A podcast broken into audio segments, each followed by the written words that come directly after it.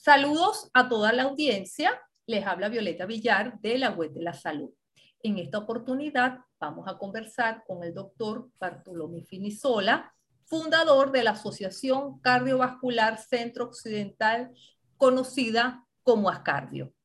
Pero en esta oportunidad la conversación va a girar con el doctor como autor del libro Reflexiones sobre la gerencia de la salud, la vida como escuela de liderazgo, que es una edición del rectorado de la Universidad Yacambú. Entonces, doctor, comencemos. ¿Qué fue lo más desafiante en esta tarea de construir un libro que refleja su propia historia, su trayectoria como médico, la gran obra de Ascardio y su visión gerencial. Es decir, lo queremos poner a hacer un resumen. Un resumen del libro. Le, cuento cómo, cómo nació la idea un poco eh, eh, de, esta, de esta incursión mía en el periodismo, que yo nunca, nunca me había involucrado en la publicación de artículos ni de libros. Eh, en el Universal me invitaron a escribir artículos sobre salud, sobre gerencia en salud. Un larense también, Félix Cordero Peraza, cuando estaba en el Universal. Total que yo empecé a escribir artículos, él me pidió, bueno, escribir artículos sobre salud, sobre gerencia en salud, sobre liderazgo, eh, que bueno, eh, tú tienes experiencia en eso. Realmente yo le decía, mire, yo, yo lo que soy es cardiólogo, pero siempre he sido aficionado a, la parte de liderazgo, de gerencia, de administración, porque eh, es lo que nos ha permitido pues, llevar a la práctica una cantidad de, de aspectos que si no serían teoría. Entonces, eh, total que yo tengo como cinco años escribiendo esos artículos y mm, el, eh, el material ya está por encima de los 200 artículos. Y entonces el profesor Carlos Jiménez, amigo suyo y amigo mío, sí me, me dice que la Universidad de Yacambú quisiera publicar esos artículos para eh, en, una sola, en un solo libro y, que con motivo del aniversario él me pide que yo le haga eso. Total que yo lo invito a almorzar y digo, mire, profesor, yo le quiero cambiar un poco la seña, porque publicar 125, 150 artículos a mí me parece que es más conveniente antes que, que publicar esos artículos que han publicado, ¿verdad? Pero publicarlos así, que yo le diga antes cómo aprendí yo lo que escribí ahí. Ah, ¿Qué fue lo que me llevó a mí a, llegar a esas conclusiones? ¿Cuáles fueron las preguntas que yo me hice?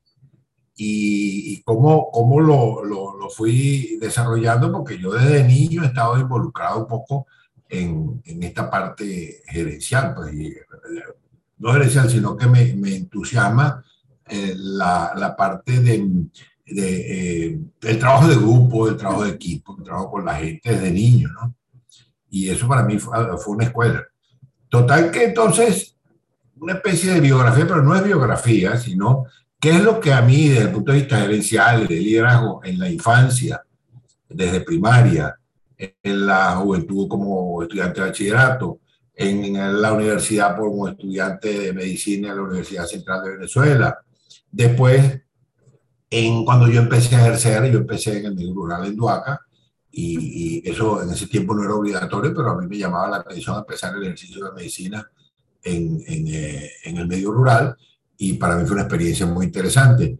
Después, cuando fui a hacer el posgrado de cardiología nuevamente a Caracas, Después cuando regresé aquí a Barquisimeto, fundamos Ascardio.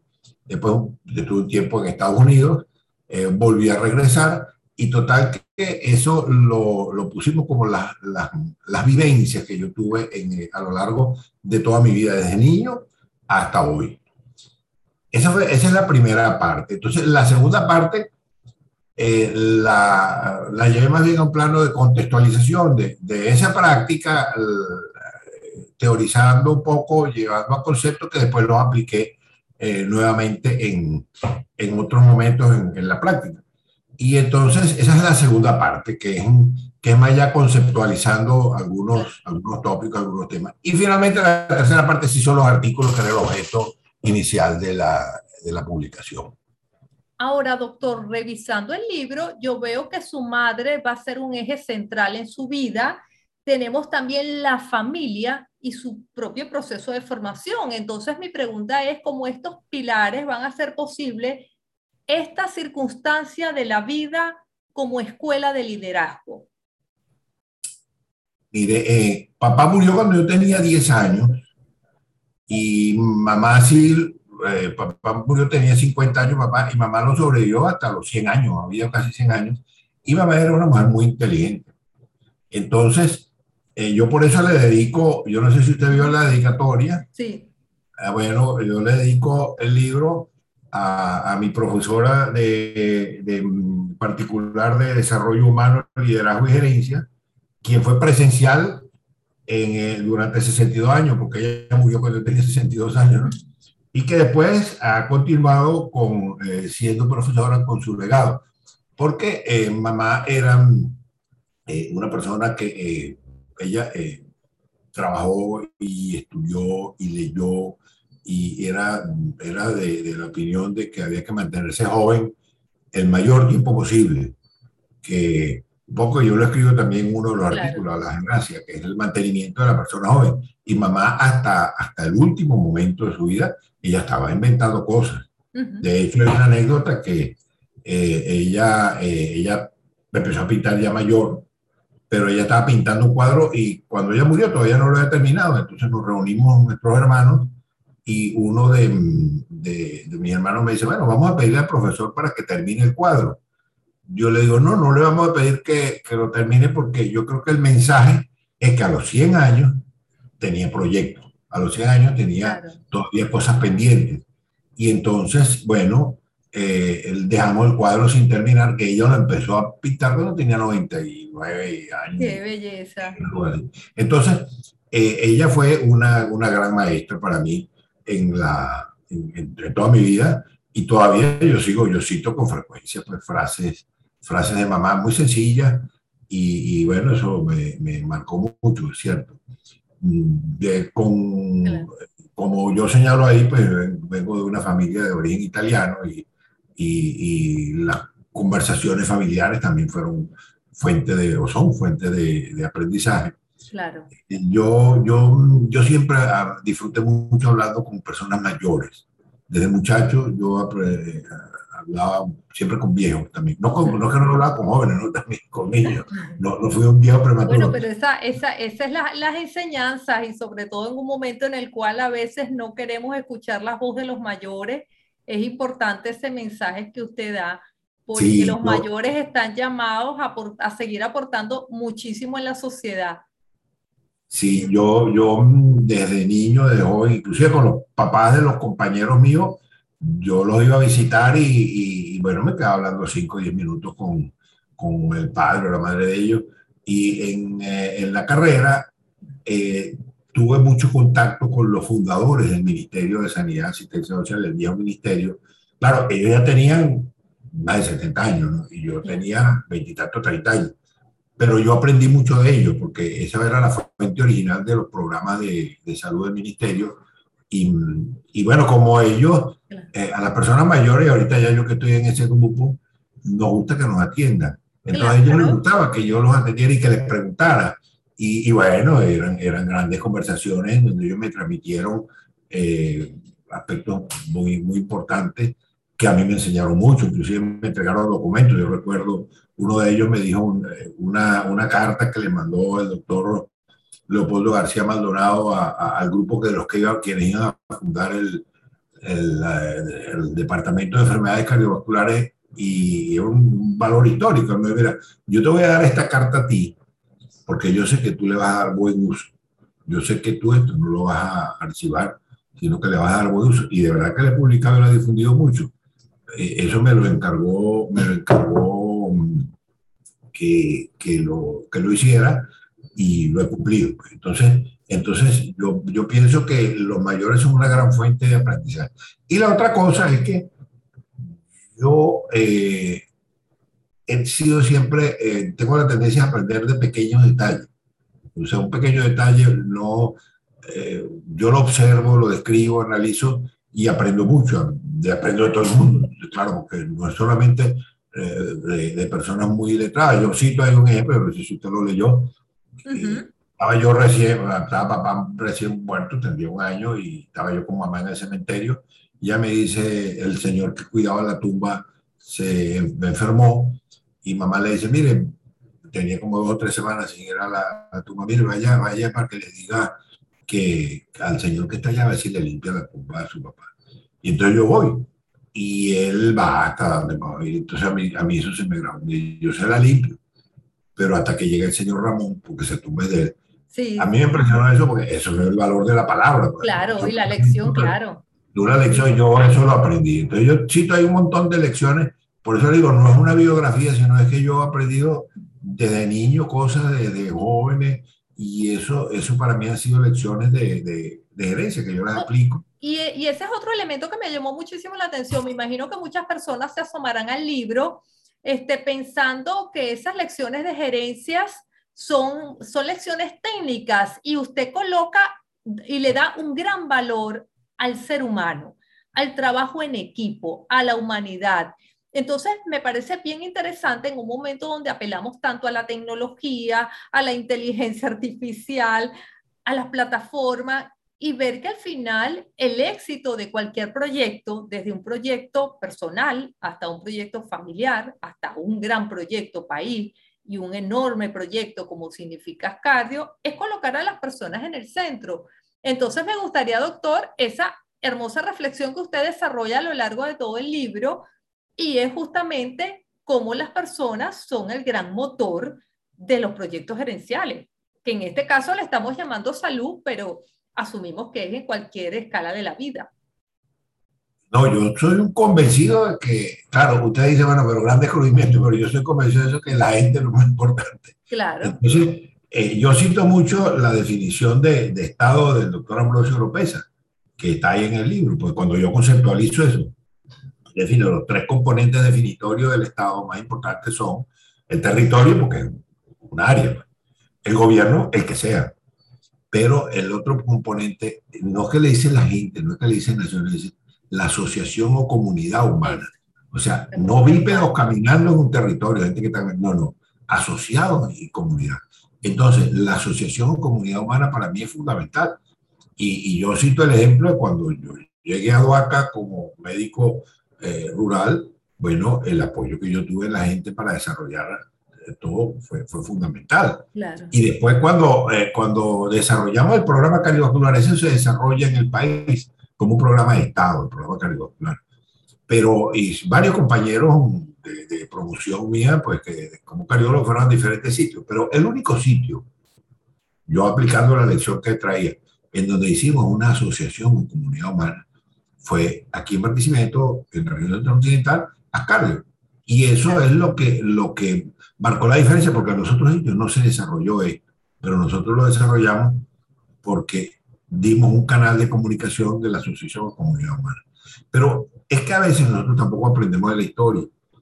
Cuando uno estudia la historia, en el caso nacional, vamos a decir, en cardiología del Hospital Vargas de Caracas, tuvo la primera organización no gubernamental cardiovascular con el Centro Nacional de Cardiología, que fue el que hizo renacer, eh, eh, prácticamente fundar el servicio de cardiología del Vargas de Caracas, pero era la gente.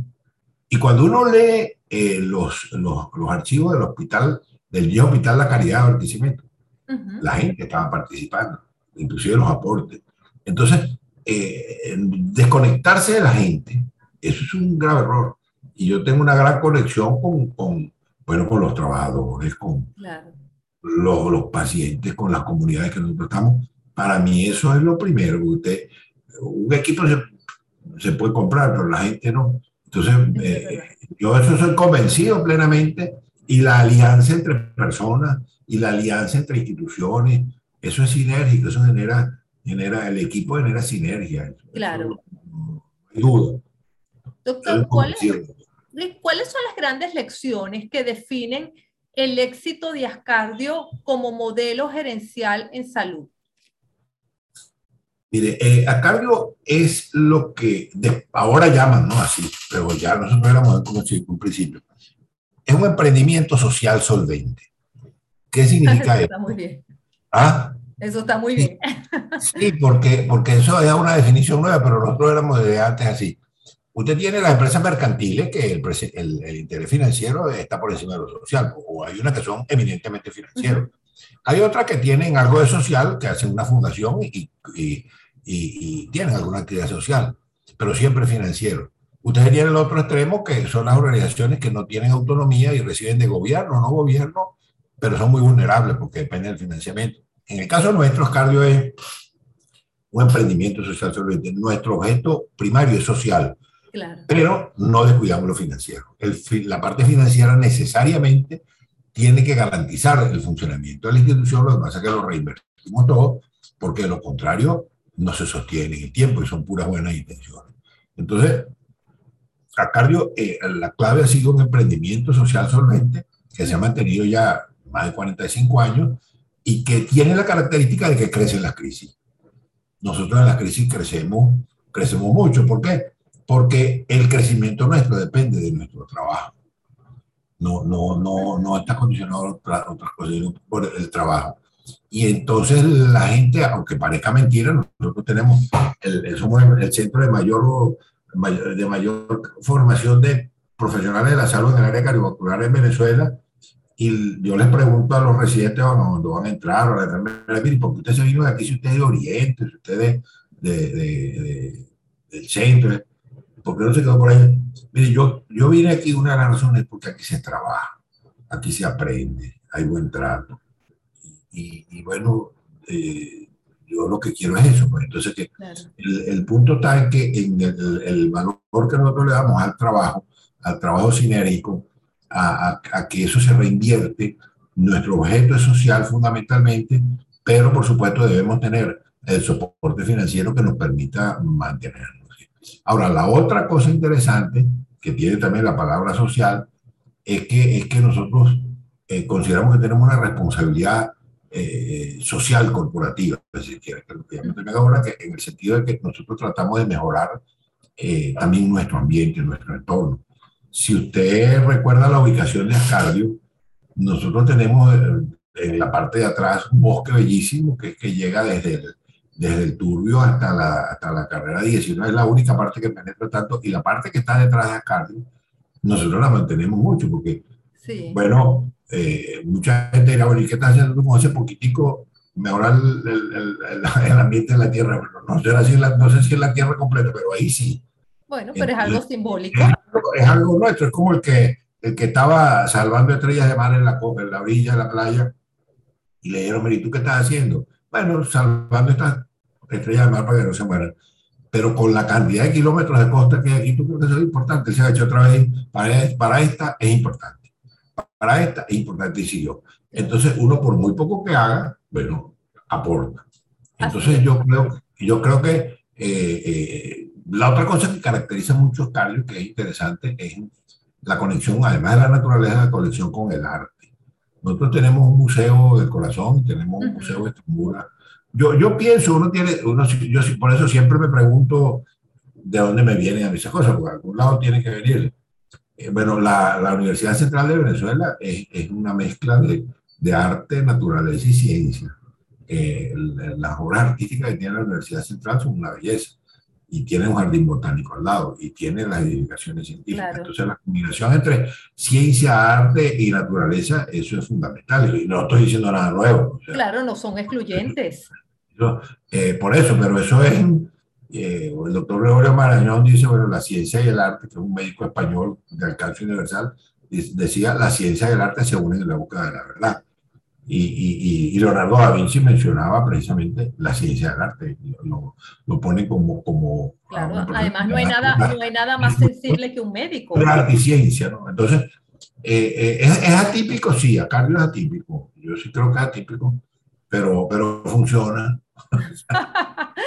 Doctor, ¿y cómo ha hecho Ascardio para resistir a la coyuntura sanitaria venezolana? Porque sabemos que hay una crisis indudable, pero ahí sigue Ascardio resistiendo. Cuéntenos también cuál ha sido esa fórmula del éxito para que Ascardio se mantenga más allá de la adversidad.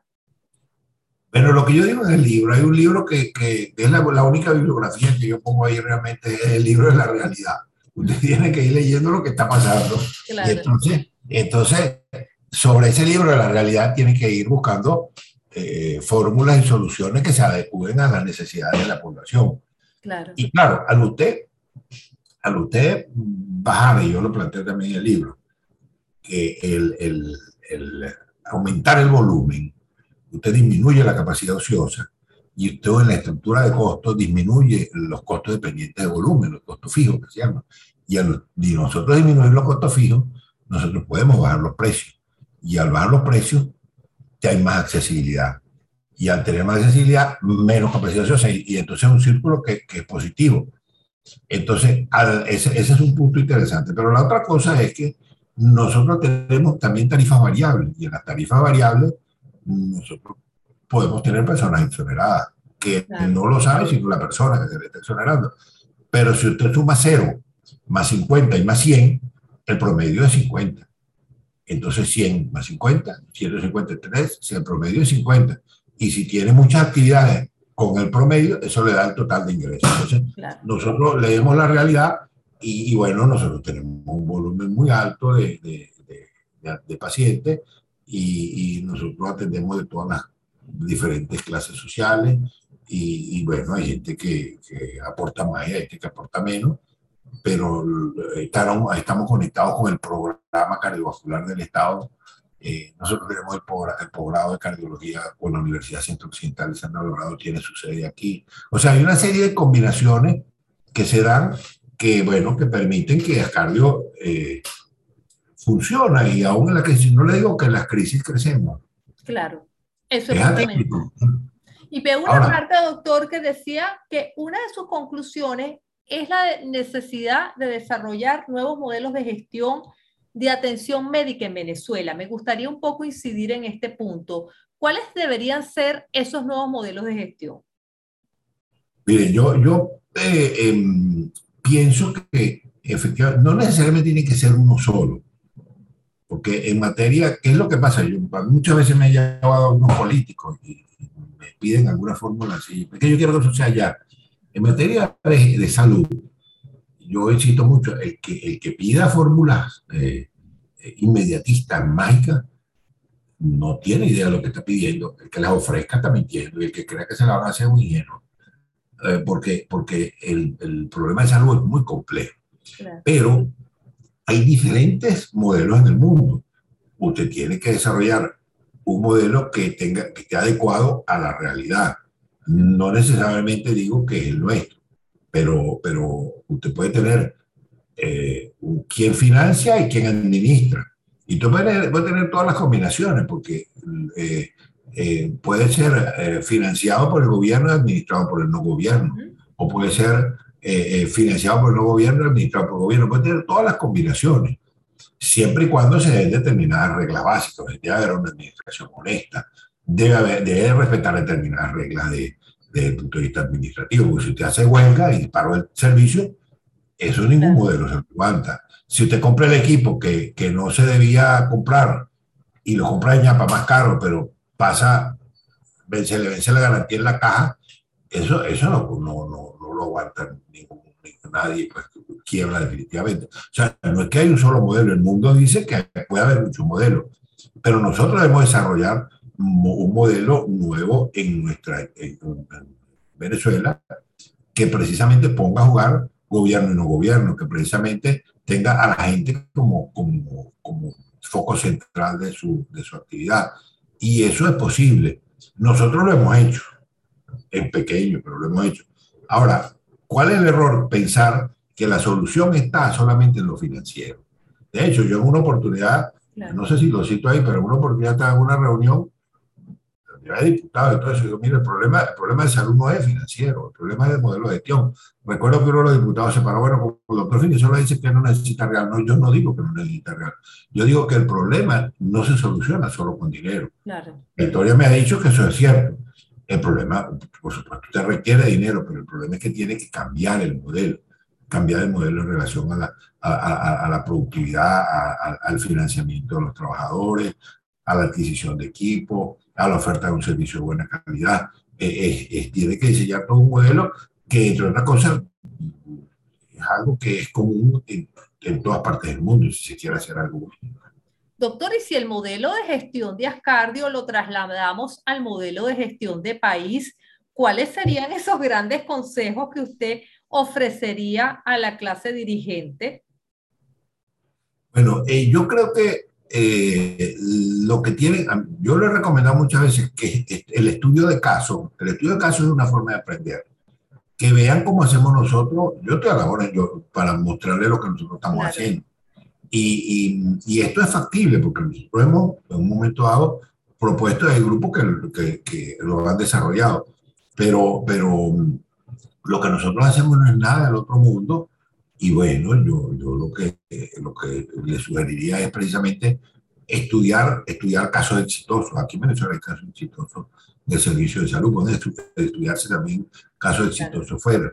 Pero, pero, pero sí hay posibilidades de que, de que se desarrollen modelos que puedan, por lo menos, garantizar una accesibilidad eh, aceptable a los, a los, servicios cercana al 100%, eh, que tenga una calidad también aceptable y que, y, que, y que sea soportable por el país, soportable por las personas. Si usted desarrolla una calidad, una atención médica de, de calidad aceptable, un costo soportable, que tenga una, una cobertura tendiente al 100%, mire, eso la gente, la gente se siente satisfecha, pero, pero, pero eso no es imposible. Eso no es imposible, aún con las condiciones actuales de Venezuela aún con la condición actual eh, yo, yo estoy convencido de eso. Bueno, doctor, pues... A veces no me lo creen mucho, pero, ah, a veces no me lo creen mucho, pero, pero como, ah, ¿qué sucede? Que antes no me lo creían, pero yo no lo había hecho, pero ahorita sí lo hemos hecho. Tenemos 45 años funcionando. Bueno, de verdad que pienso que este libro y esta conversación forma parte de esas grandes claves para reconstruir no solamente los sistemas sanitarios, sino el país y, bueno, devolver la esperanza desde, desde la reconstrucción. Le agradezco muchísimo su tiempo, le agradezco muchísimo ser un pilar tan fundamental dentro de la salud. Y bueno, muchísimas gracias y por supuesto que la gente lea el libro.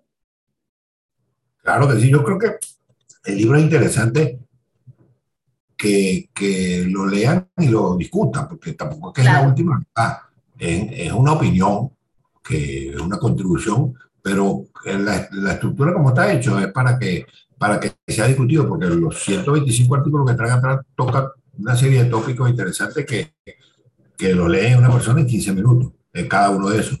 Y bueno, lo, y para discutirlo, porque es que en, en salud no hay, y la salud es compleja, fíjense. Claro Fíjense el ejemplo que tenemos con la pandemia. La pandemia tiene de cabeza al mundo. Y, yo creo que, que, el grave problema es que la estrategia sigue equivocada. Eh, la, el, las enfermedades infectocontagiosas usted no la puede eh, eh, enfrentar aislado por países, porque el virus, los mosquitos no le piden ni visa ni pasaporte. Eso es verdad. Ah, entonces, entonces te pone el letrero y todas esas cosas, no pasa y pasa, pues pasa, sin ningún problema. Entonces, eh, esta el, la estrategia que se está siguiendo en, la humanidad en este momento demuestra la gran vulnerabilidad que hay, porque fíjese que, que no, no, no, se ha enfrentado racionalmente. Este, este es un problema en, en, el mundo que debe ser enfrentado en una forma global, con un esfuerzo de toda la fuerza del mundo y lo mismo pasa en los países, lo mismo pasa en los países. Debe haber una, una actuación eh, eh, sinérgica entre el sector educación, el sector productivo, el sector gubernamental, los gobiernos, las universidades. estos son problemas de, de, alta complejidad que requieren que la gente se siente de una forma... Yo, yo, yo, yo cito mucho la, la primera carta de San Pablo a Corintios, que Corintio era, una ciudad muy, complicada y muy conflictiva, ¿no? Y él, la primera carta, y le, pongo cuando hay estos conflictos, le hace las dos primeras líneas. Dice, en el nombre de nuestro Señor Jesucristo, le ruego que se pongan de acuerdo. Eh, de acuerdo. Está bien. Bueno, doctor, pues así es, de verdad que sí. Bueno, esta, esta es la promesa de, una, de un próximo diálogo, pero esta vez sobre las lecciones que nos deja la pandemia y lo que deberíamos hacer. Así que tenemos esa promesa para la, la, la, próxima conversación. A lo mejor de ese próximo diálogo surge la respuesta a qué hacer, porque esta pandemia ya va para los dos años y efectivamente no, no, le hemos resuelto. Yo no soy un experto, lo que sí creo es que está, eh, no se puede abordar, eh, eh, no se puede abordar de una forma aislada. No, que, no, yo voy a trabajar en el Estado Lara o yo voy a trabajar en Venezuela, no, los colombianos no, Colombia no, Ecuador Este es un problema global que debe abordarse en una forma global con los organismos mundiales, regionales, nacionales y, y, y, y todos a, todos los niveles, porque es muy complejo. Sí. Bueno, pues muchas, muchas gracias. Muchas gracias, ha sido un placer. Y esperamos vernos pronto. Claro que sí. Bueno, ya no estamos viendo, pero. Claro que sí. pero físicamente. Bueno, chao, hasta luego. Hasta luego.